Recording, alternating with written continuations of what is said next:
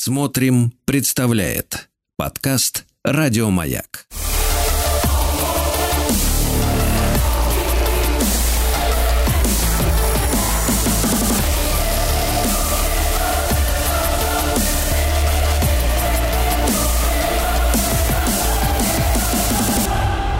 Обратная сторона музыки. Я помню мгновение,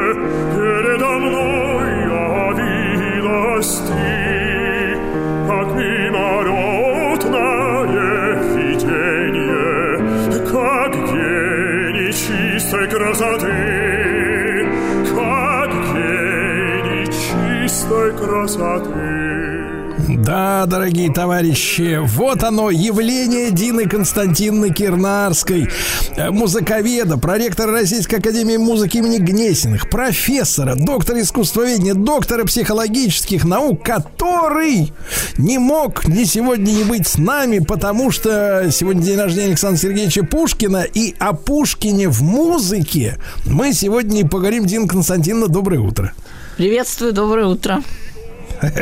Вот. Но у нас родилась такая любопытная традиция, когда мы как бы к музыке пристегиваем э, людей, так сказать, сторонних жанров, да, деятелей. Ну, каких же сторонних? Это же наше все. Это буквально все. И в одном только 19 веке на стихи Пушкина было написано 3000 музыкальных произведений. Господи, так Представь. столько ж стихов у него нет. Да, а, не, а стихи, не, а потому что все же между раз. собой соревнуются. Да, да, да. Вот начинается там «Не пой, красавица», Глинка отметился, отметился потом Рахманинов. И, и так часто очень бывает. Очень часто. То есть одно и то же стихотворение трактуют разные композиторы. Так что как его обожают-то? Что даже вступают, можно сказать, в соревнования с коллегами. Настолько прямо вот душа горит. Хочется именно с Пушкиным пообщаться. А вы говорите, да это действительно наше все. Вот даже начнешь объяснять, в каком смысле. Вот если говорить в музыке, в каком смысле. Музыка – это как пчела вытягивает нектар. То есть музыка вытягивает из поэзии сущностное. Вот то, что важно. Ну, то, другое. Ну, вот, например, Пушкин писал там «Во глубине сибирских руд» или там в этом же стихотворении «Зви- возда- «Товарищ, верь, взойдет она, звезда пленительного счастья». Ну, кто это про это будет писать? И на обломках самовластия напишут наши имена. Ну, пусть пишут. А кто будет музыку на это писать? То есть у Пушкина есть, например, такое известное, э, когда для смертного умолкнет шумный день, и вот там говорится, и с отвращением, читая жизнь мою, я трепещу и проклинаю, и горько жалуюсь, и горько слезы лью, но строк печальных не смываю.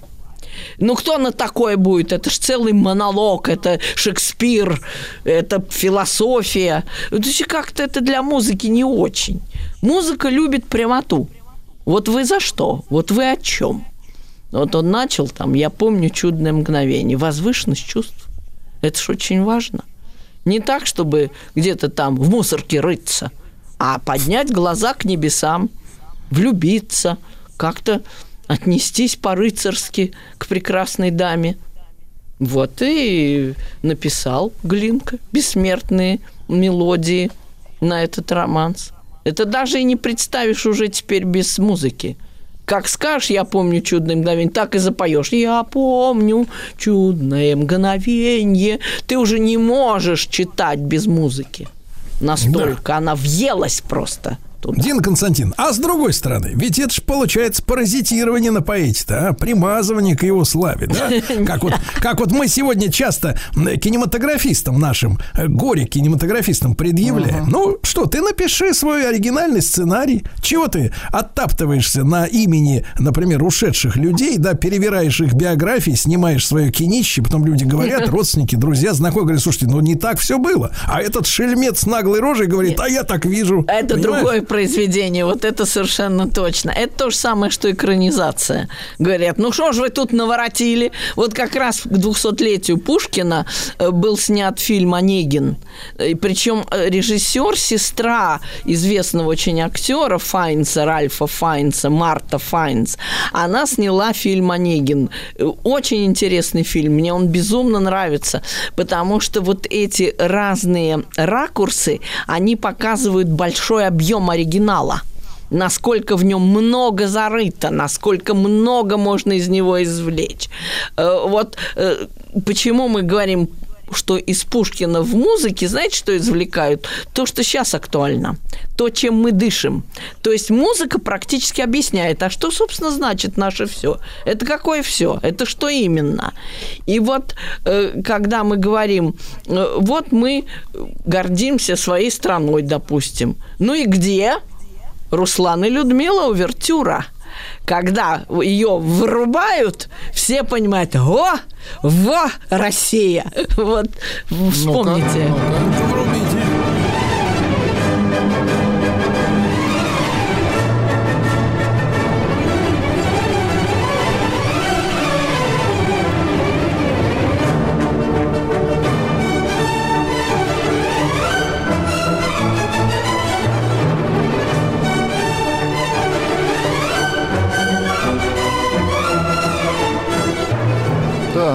Вот видите, какая мощь!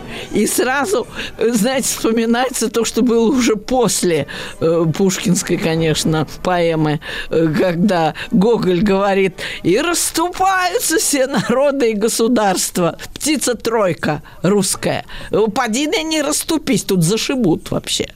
То есть вот это вот самая глинкинская формула, рам па па пам па па пам это же надо было придумать такое насколько гениально он схватил вот это там, там чудеса, там леший бродит, русалка на ветвях сидит. Ну, это же бессмертные слова. Лукоморье, и весь этот Руслан гигантский, он прям воздвигся. А Пушкин, вот, я могу премьеру устроить. Эти стихи никогда не звучали у вас а вообще, может, и нигде, почти. Например, такое. «Пой в восторге русский хор, вышла новая новинка, веселись, Русь, наш Глинка, уж не Глинка, уж не Глинка, а фарфор». Это, знаете что? Это так. Пушкин сочинил. Да ладно. Да, это стихи Пушкина.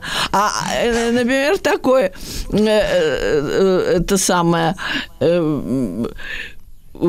слышу новую новинку, э, зависть, злоба омрачась, пусть скрежещет, но уж глинку затоптать не сможет в грязь.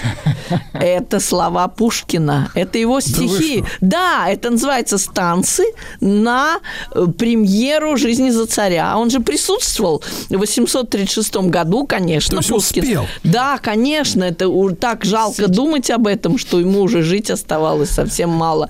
Но он же не знал, слава богу. Так вот, э, он написал целую серию таких четверостишей. Это называется кросс-промо. Да, цел, целую серию такую шуточных таких четверостишей. Он говорит, бей труда и барабан, в честь столь славные новинки, бей труба и барабан, выпьем за здоровье глинки, мы глинтвейну, глинтвейну стакан.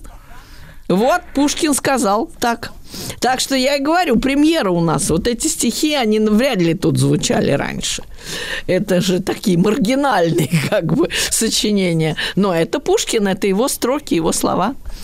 Так что связь вообще гигантская между Пушкиным и Глинкой. Конечно, они были знакомы и очень хорошо знакомы, поскольку младший брат Пушкина, Левушка, учился вместе с Михаилом Глинкой э, в благородном пансионе. А лицейский товарищ Пушкина, Кюхельбекер, был личным воспитателем Глинки. Но он, конечно, Дим Константин, ну навоспитывал. смотрите, ну смотрите, тут как бы, может быть, вот э, в чем опасность я вижу. Вы говорите, три тысячи, только в 19 веке, три тысячи музыкальных композиций на основе стихов Пушкина. да? Вариации, да. Да, но, но ведь мы понимаем, что э, талант композитора должен, ну, по, по возможности не уступать блеску пушкинской строки, да? А если всякие чучелы, самозванцы будут... Вы знаете, все равно хорошо. Пусть читают, Тянутся. пусть вникают, да. Вместо того, чтобы в рюмочной сидеть, этот самый самозванец сидит, вникает в строки великие и пытается их озвучить. Это же тоже замечательно. А, кстати, вот интересный роман с Глинки э, «Я здесь и Назилья», он м, премьеру свою пережил, этот роман вместе со стихами. Они были опубликованы вот одновременно, то есть прозвучали как музыка, прозвучали как романс. Вот что интересно. Вот прям напомним две строчечки. э, Я здесь и Низилья. Ага, вот, вижу. э, Глинки тоже. И это премьера была такая, 834 год. Я здесь и Езилья, я здесь под окном,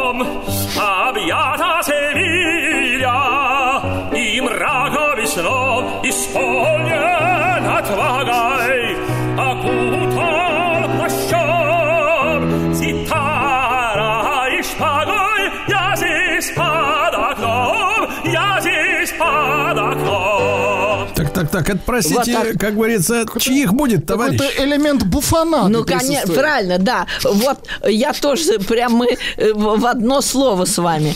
Э, Это своего рода такая опера буффа, которой вообще в России там практически не было. Нет, у нас же нет своего севильского цирюльника или чего-нибудь похожего. Э, А вот это, это такой фрагментик шуточный, шуточная сцена. И вот тут сразу мы видим, сейчас ведь все визуализируется, правда? Вот э, какие-то э, видео кругом, видео кругом, вот это все снимается, клипы, все. А Пушкин прям живые клипы дает. Вот даже в этом стихотворении он говорит, вот у нас сцена стоит, значит, рыцарь, я здесь. здесь. Потом, ты спишь ли, гитарой тебя разбужу, проснется ли старый, мечом уложу, шелковые петли к окошку привесь. Что ж медлишь, уж нет ли соперника здесь? Вот вам и стихи. То есть целая сцена, и вы видите этого старого, и вы видите этот балкон, все перед вами разворачивается. Пушкин визуальщик, он очень точно все описывает. Вот смотрите, там, помните, вот из Онегина там, себя в коня преобразив, да, шалун уж отморозил пальчик, ему и больно, и смешно, а мать грозит ему в окно. Ну, есть бесцена прямо. Вот этот мальчишка, как он играет, или там встает заря во мгле холодной, на нивах шум работу молк, своей волчихою голодный, выходит на дорогу волк, да, его почуя, конь дорожный храпит, и путник осторожный несется в гору во весь дух. На утренней заре пастух не гонит уж порог из хлева. И вот так вот он Пушкина разворачивает. Вы видите все картины. Про что? Видеоряд, да. Видео, конечно, везде видеоряд. И вот эту визуальность современность как бы вытягивает из Пушкина, как бы солидаризируется с ним, идет с ним в ногу. То есть э, он очень-очень много нам дает в смысле мироощущения, скажем так. Вот даже мы недавно праздновали 150 лет Рахманинова, весь этот год, Рахманиновский год. И его первое крупное сочинение, опера «Олеко», тоже на слова Пушкина. Причем интересно, что Рахманинов в это время был влюблен в некую Анну Ладыжинскую. Естественно, в мужнюю жену. Ну вот всегда вот Ай-яй-яй. хорошим людям не везет. Не везет хорошим людям. И мало того, он еще вытаскивал мужа из, из питейных заведений. Из, муж. из питейных заведений. Такой добрый был, милейший Рахманинов. И вот в этой опере, особенно в знаменитейшей хитовой совершенно Каватина Олеко, э, там зарыта очень пушкинская мысль, которая крайне современна сейчас. Ведь сейчас люди как, ну, ну ладно, ну пускай, ну и черт с ним, ну и ничего, вот так это вот. Никто никого не любит, никому ничего не надо, все какие-то кислые, кляклые, а у Пушкина-то не то. Вот это на холмах Грузии лежит ночная мгла. И сердце вновь горит и любит от того, что не любить оно не может. И вот такую душу описывает Пушкин везде, всюду. Он никогда не равнодушен. Вот у него нет равнодушия, которое поразило современное общество, не только российское, любое. Э, люди достаточно такие сейчас, а, вот такие вот. А, но это, но это же не Пушкин. И вот музыка все время ловит вот эту пушкинскую страстность, эту горячность, которой нам не хватает. Ну вот возьмите вот там где-то у нас есть, послушаем. можно и Каватину, а можно даже так. вот «Я люблю вас», вот это вот Ариоза Ленского, где-то у нас есть, он есть. Есть, да, да давайте, угу. вот это формула Пушкина практически.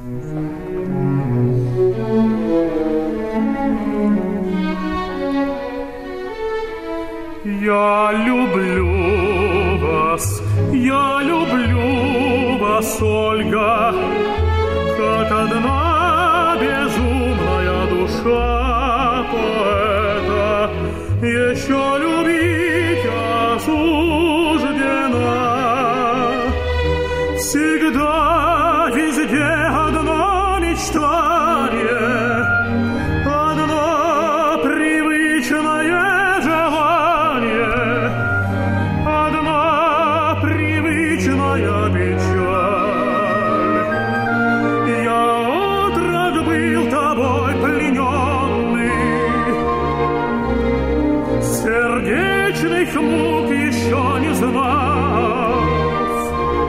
И вот, если даже в стык вы поставите эту самую каватину Олеко, вы увидите, что Рахманинов сохранил. Это же уже следующее поколение.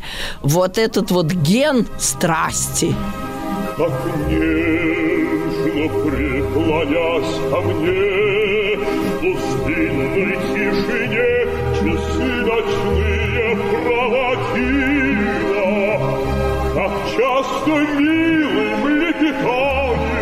упоительным лапсанием задумчивость мою в минуту разогнать умела.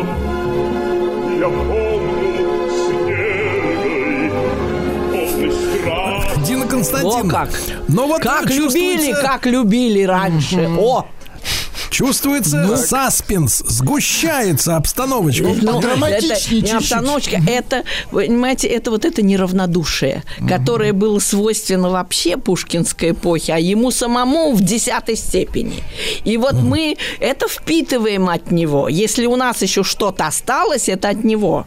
То есть, если у нас осталось что-то еще в душе, это вот от этого. Это от этих стихов, которые мы э, читали там «Я вас люблю, хоть я бешусь, хоть это труд и стыд напрасный, но в этой глупости несчастной ваших ног я признаюсь», допустим, вот такой. Или что «В имени тебе моем она умрет, как шум печальный, волны, плеснувшей в берег дальний». Это же все любовные стихи человека, который загорается – и вот это остается у нас. Это мы вот как та пчелка вот вытягиваем из Пушкина, мы это забираем себе.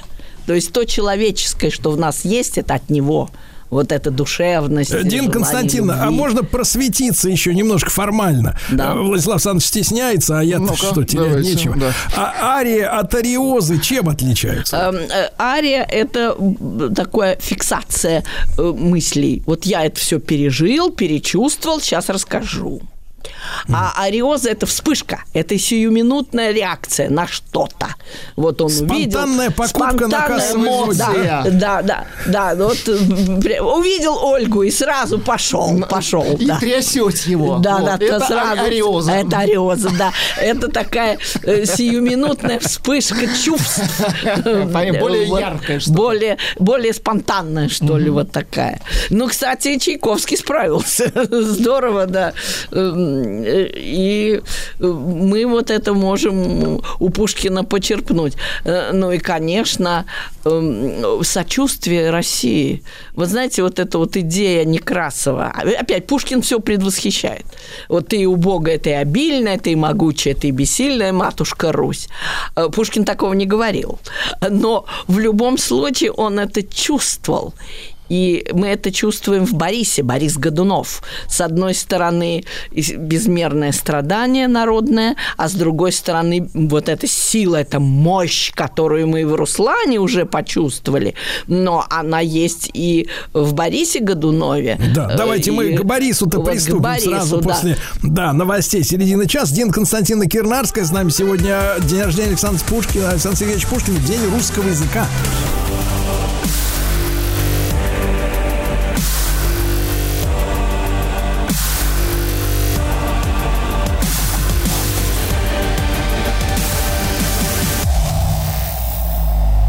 Обратная сторона музыки. Дорогие товарищи, мы сегодня, естественно, чтим Александра Сергеевича. Сегодня Пушкинский день, день русского языка. И Пушкин в музыке. С нами Дин Константиновна Кирнарская, э, музыковед, проректор Российской Академии музыки имени Гнесиных, профессор, доктор искусствоведения и доктор психологических наук. Дин Константиновна, не могу сразу не спросить по многочисленным просьбам слушателей, где с вами можно встретиться. Сейчас уже Но не- сезон. А, вот знаю. Э, 17, сейчас, подождите, дайте вспомнить. так, так. 17 июня э, буду просто перед концертом выступать в Зарядье. Там будет такой ночной какой-то очень романтический вечер, и будут всякие интересные исполнители. И я Заходите, товарищи. Перед этим, да, буду рассказывать, что к чему. Так, Дина Константин, так прервали на полусловие вас. Да, так вот слово-то очень важное, потому что э, вот понимаете, что вот что такое любовь? Вот мы часто думаем патриотическая, допустим, любовь. Это ж не то, что ты думаешь, что «Ой, у нас все хорошо, да лучше не бывает, да вообще лучше нас нет. Когда ты видишь какие-то недостатки, Пушкин в ответе своем Чадаеву, Чадаев так вообще несет по кочкам. Он же говорит, ой, Россия никуда не годится, такая розе такая. Пушкин говорит, что я сам сердечно привязан к государю, так он пишет. И если э, что-то не так, то я оскорблен, но никогда в жизни, вот на этих словах я всегда рыдаю. Эти слова взял, это письмо вообще, весь текст, взял в свой фильм Тарковский «Зеркало». И там мальчик-подросток читает, что никогда в жизни я не хотел бы иметь другого отечества и другой истории, кроме той, которую Господь нам дал. Вот так вот говорит Пушкин. И несмотря на все обиды, и уж сколько он обид претерпел, он же был невыездной, он бывал в ссылке. Уж, казалось бы, мог, да черт бы их всех взял, сказал бы он. Не может он. Эта любовь его, она бесконечна. И вот Мусоргский, конечно, это тоже поймал. И- и, да, несчастная, да, вот проблемная, но другая сторона медали есть. И вот он дает два таких характера сразу мусоргский, э, юродивый и Варлам. И вот прям такая противоположность из этого вырисовывается. Вот юродивый вы сразу вспомните. Месяц едет, котенок плачет,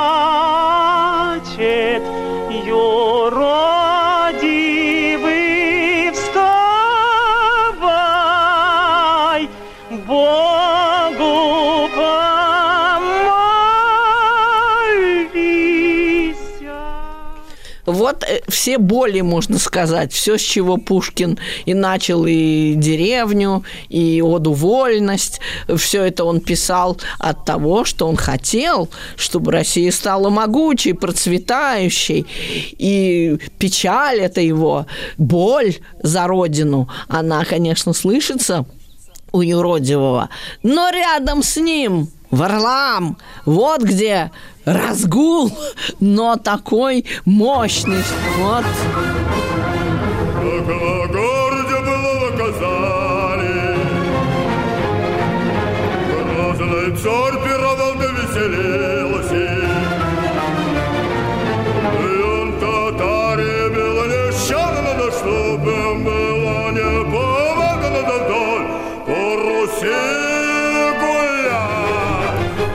Вот видите, какие полюса. И это все музыка вскрывает в Пушкине. И когда мы вспоминаем Тютчева, вот мы сейчас говорим, Пушкин всех предчувствовал, наше все, он все знал заранее. И э, когда он говорил, что, что Тютчев уже говорил, что в Россию можно только верить, вот Пушкин и верит. То есть он, с одной стороны, оплакивает недостатки и горести наши, а с другой стороны, он как как во городе было в Казани, не думай, да, как здорово все у нас.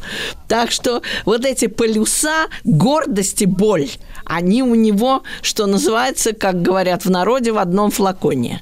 Вот это гордость и боль. И это вложить в музыку мог, вот как вы сказали совершенно правильно, конгениальный Пушкину автор – Модест Мусоргский.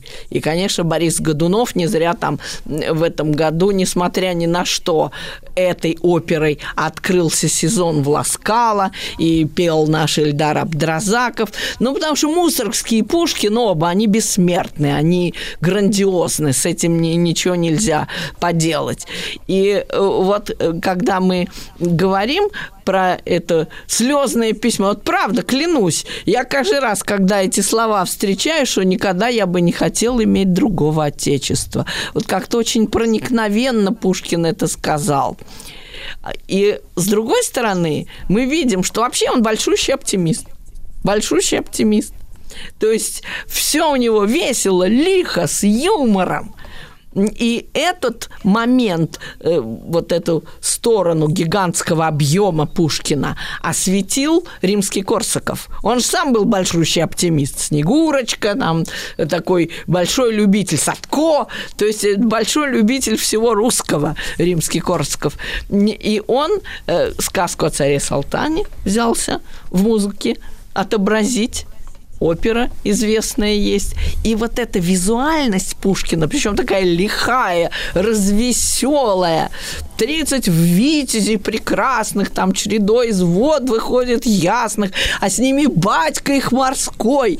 И вот э, все эти картины, белочку, которая грызет там орешки, и все, что хочешь, он описывает. Но полет шмеля, ну, это такой мега-хит, что это уже даже не классика, это, уже суперхит. эстрада. Вот посмотрите, как это играет Юджи Ванг.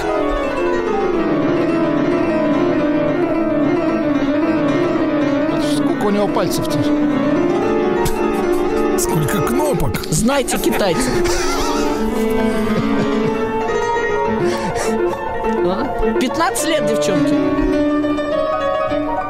Я бы задумался, кстати. В 15 лет. Это что-то ненормально, Вот. конечно. И, конечно, римский Корсаков вместе с Пушкиным пошутил. Пошутил над властью. «Золотой петушок», 908 год, перед смертью практически. Он разразился вот таким шедевром невероятным. Причем все было запрещено, все все поняли.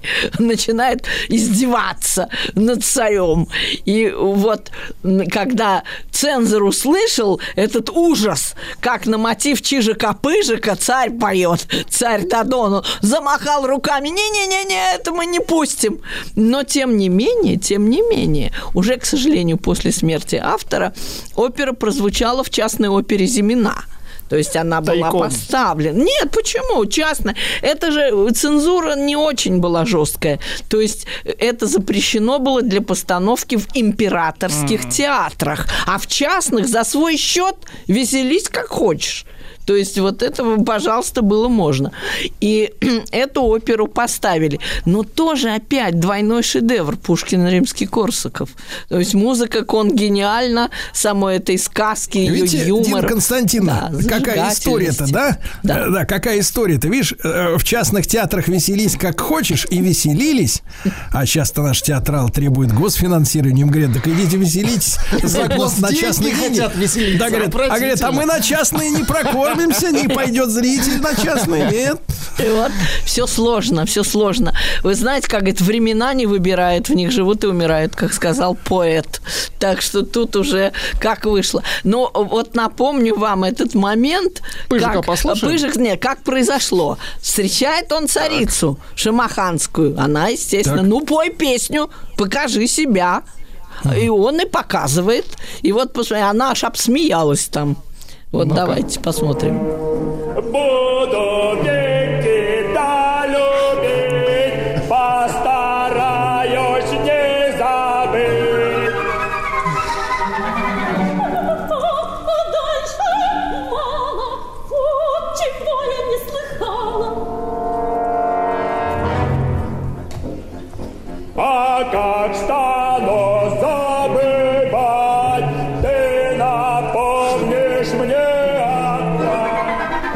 Звучит отвратительно, согласна. Не, ну здорово. Слушай, как он поиздевался. Ну просто это... Вы представьте, какой храбростью надо было обладать. Бессмертием надо было Да, обладать. чтобы такое врубить. Вот прямо так. Что, не, ну цензора можно понять. Делал такое. Тут уже просто пахнет издевательством над властями. Ну, в общем, и Пушкин тоже же это допускал. Не зря же Николай Первый взялся сам быть его цензором, потому что уже совсем. То есть, ну, представьте, и Борис, и вот этот же «Золотой петушок», и очень много политических стихов, гражданских стихов. Э, Конечно, прям так и заявляет. Был бы с друзьями на Сенатской площади. Ничего себе. Прям царю в глаза и говорит. Да вы что? Да, конечно. Да, его, значит, Так в это Иркутск. же его, это же его все друзья личные. Не зря же мой первый друг, мой друг бесценный, Пущин, его посетил э, в Михайловской ссылке. Вот декабрист посетил его в ссылке перед тем, как угодить, можно сказать. Угодить. Но, э, Константиновна, стенки. а вот все-таки ближе, как говорится, ну, к старости не скажешь, но к зрелости, какой ведь государственный стал человек, а как он от этого Одумался. либерализма от- отряхнулся, отряхнулся, да, как он клеветникам России написал, ведь э, тот, тот пацаненок, тот пацаненок, который вот э, Крамолу писал, он бы на такой бы не пошел, но он пере- переработал Вы себя. Знаете, он это ариозо, это ариозо. Понимаете, это такая спонтанная реакция. Так вот мы про то и говорим, что он все время колеблется, как всякий нормальный человек, между какими-то полюсами. С одной стороны, боль за отечество, а с другой стороны, гордость отечеством. Вот, а вот они и сталкиваются. И получается то одно, то другое. И, и, конечно, когда мы говорим о поэте, каждое слово облизывать и придираться не, не стоит, потому что это только одна сторона медали, и всегда есть другая. Это же искусство, это же очень объемное видение. Чем, собственно, и отличается искусство? Вот пойдите, найдите человека, который одновременно и то, и все. И, и любит, и ненавидит одновременно. И, и отчаивается, и переживает, и в то же время гордится, и обожает, и, и не может без этого жить. Вот тебе и отечество. Так что это н- совершенно нормальное, именно душевное, сердечное отношение. Вот о чем мы и говорили.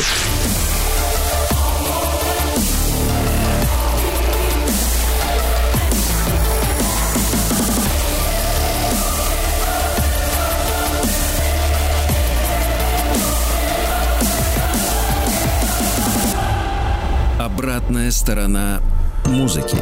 Дорогие друзья, Дин Константина Кирнарская, музыковед и доктор искусствоведения, доктор психологических наук. Сегодня об Александре Сергеевиче Пушкине в музыке мы говорим. «Э, Дин Константиновна, ну вот, э, опять же, Владислав Александрович стесняется спросить, а я спрошу. Вот вопрос такой, а ведь э, вот эта музыка, да, вот э, есенинские песни, они, скажем так, стали народными, да? А вот Пушкин как-то вот, э, я могу ошибаться, но вы меня поправьте, мне кажется, элитарность элитарность приобрел в музыке. Да, вот как-то на заваленке, на гармошке не поют пушкинские песни.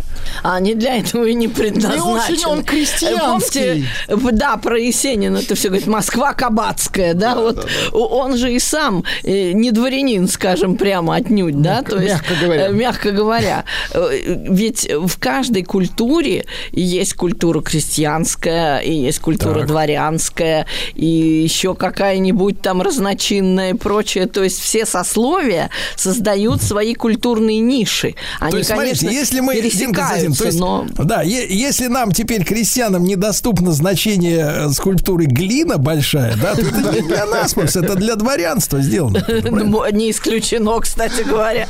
Ну, об этом пусть судят специалисты по изобразительному искусству. А что касается музыки, то ведь, конечно, мы же говорим об отражении Пушкина в классической музыке. Они очень друг к другу подходят. Он классик дважды. Классик э, по значимости своего творчества и классик по умонастроению. Ведь он же совершенно не похож ни на Лермонтова, ни на последующих поэтов, вот на которых, скажем, и Чайковский писал, и Алексей Толстой, и Апухтин. Это совсем другое поколение поэтов. Вот это ядро оптимизма, радости, вот э, это вакхическая песня Пушкина «Пью за здравие Мэри», и в одни веселья и желания я был от балов без ума, знаете, он говорит, люблю я бешеную младость, и тесноту, и блеск, и радость. То есть это такое настроение, пушкинское настроение. Вот а с другой как стороны, Дин. Константин, Да. а с другой стороны, ведь у него есть целый, целый цикл, э, сказать, с использованием э, обсценной ле- ле- лексики, да? Это он Вот. смеется, И- это, он, это вот юмор. Не-не-не, я не про то, я про то, что она же как бы вот вроде как должна понятно и понятно всем, да, да, так сказать. Нет. Это не про то. Это про объем. Это опять огромный объем музы пушкинской. То есть, с одной стороны, он может быть и державник, он может, как в Полтаве, да, он может быть и сострадатель народному горю, как Ну, в Борисе. размах. И он, да, Да. он бесконечен. Художника. Почему же он наше все? И вот э, эту, кстати, такую игру случая, о которой Пушкин здорово говорит в повестях Белкина, и как раз вот эта повесть «Метель», по-моему, она даже будет у нас сегодня э, на телевидении, да, ВГТРК у нас будет. Э, То есть это бе- бессмертная вещь с музыкой Свиридова. И вот там есть такой вальс, Вальс который да. показывает вот орел или решка, судьба индейка, понимаете, он все время колеблется, вот как бы ускользает.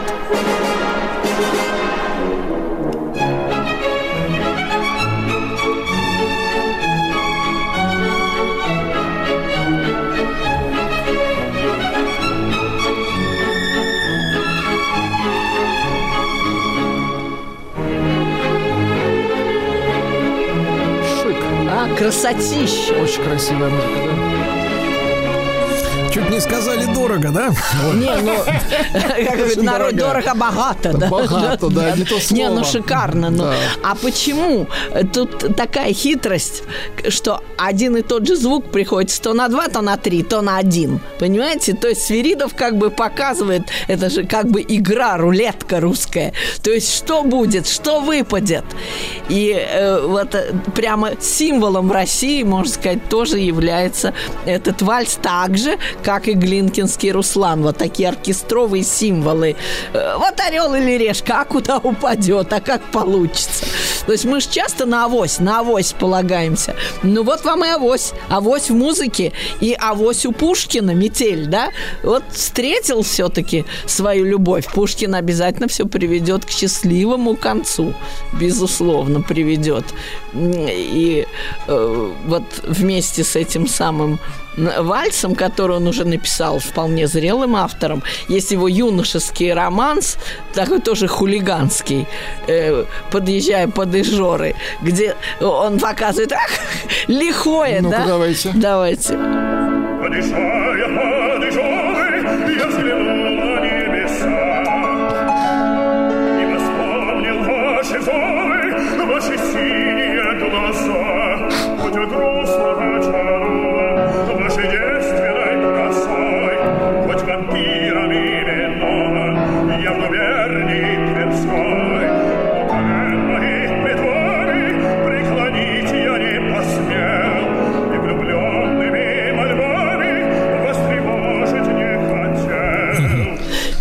Хулиган, Константиновна. хулиганство. Да, вот хулиган, да. хулиган. Дина Константиновна, а в принципе Пушкин э, как смотрится, ну это, конечно, дурацкий образ, но тем не менее, на фоне м, либреттистов, да, ведь э, зачастую Ну да, вот «Пиковая пишут- дама» сделали же либретто по рассказу, по повести Пушкина. Модест э, Чайковский, брат, сделал либретто стихотворное со знаменитым, что наша жизнь, игра, это же слова не Пушкина, но они подразумеваются как бы. Он, э, вот как я говорю, как пчелка вытянул из Пушкина то, что можно было извлечь. И, э, в общем, справляются либретисты, конечно, и оперы. И, кстати, вот такой опыт предпринял Доргомышский без всякого либретиста «Каменный гость». То есть одна его опера «Русалка», она на пушкинский текст практически. Ну, тоже в- везде либретисты. Опера без них не может жить. Всегда где-то надо приспособить. И они слышат автора. Слышат, не портят его. Нет, ни в коем случае, конечно. Ну и Онегин почти вчистую на пушкинский текст Чайковский. Так Пожелаем вот нас- либретистам удачи. Конечно. Дин Константиновна, ну а вы у нас, соответственно, 17 числа в Зарядье, да? Святое. Так что, э, если кто успеет купить билет, то до встречи. Да, Дин Константиновна Кирнарская, друзья мои, ну еще раз всех вас искренне с нашим замечательным праздником, Днем русского языка всемирным. Еще больше подкастов «Маяка» насмотрим.